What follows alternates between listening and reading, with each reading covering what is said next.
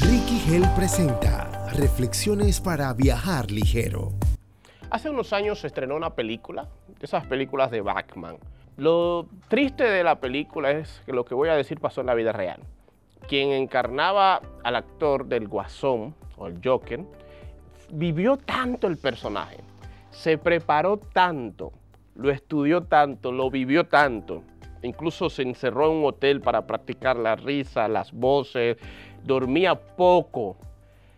Pero en ese proceso, el legendario actor Jack Nicholson, que conocía también de ese personaje porque lo había hecho, lo llamó y le dijo, ten cuidado con ese personaje porque tiende a atrapar a la persona.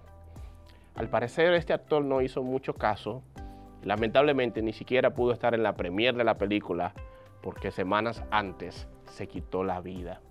El personaje se tragó a la persona. Hay cosas imprescindibles en tu viaje que no deberían faltar.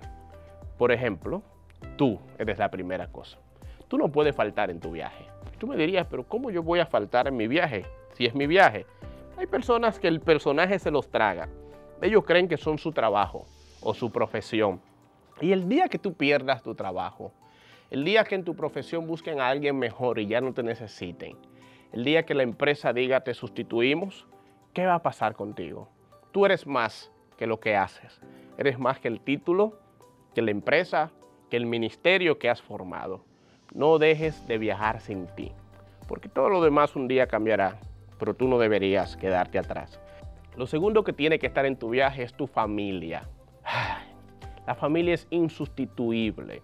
Muchas cosas van y vienen. Hoy estudias algo, mañana ya no sirve para nada.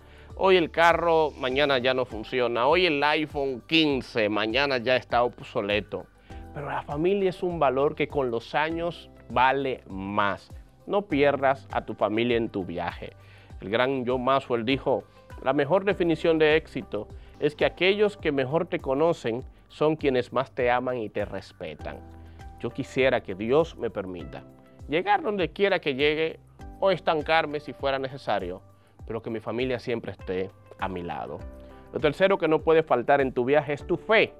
Y cuando hablo de tu fe, hablo de esa convicción, de esa relación personal y única con un Dios, con el Dios Salvador, con Jesús. No puede faltar tu fe. No permitas que el trabajo, los afanes, la vida te desconecten del Creador. Todo pasará, dice la Biblia, pero la palabra de Dios no pasa y un día lo veremos cara a cara y daremos cuenta. Tu fe es no importante, tu fe es imprescindible para viajar ligero. Lo último que no puede faltar en tu viaje son tus amigos. Sí, los amigos. Hay malos. Yo sé que hay un Judas en todos los sitios. Yo tengo cinco. Tengo dos Caínes, tengo tres Goliases y tengo 17 Judas. Pero dentro de todos esos hay amigos buenos. Se necesitan los amigos. En algún momento necesitarás cuatro personas que carguen tu ataúd. Necesitarás quienes te den un buen consejo, quienes lloren contigo y quienes te digan en el peor de tus fracasos a quién matamos. Y tú no, tranquilo, tranquilo.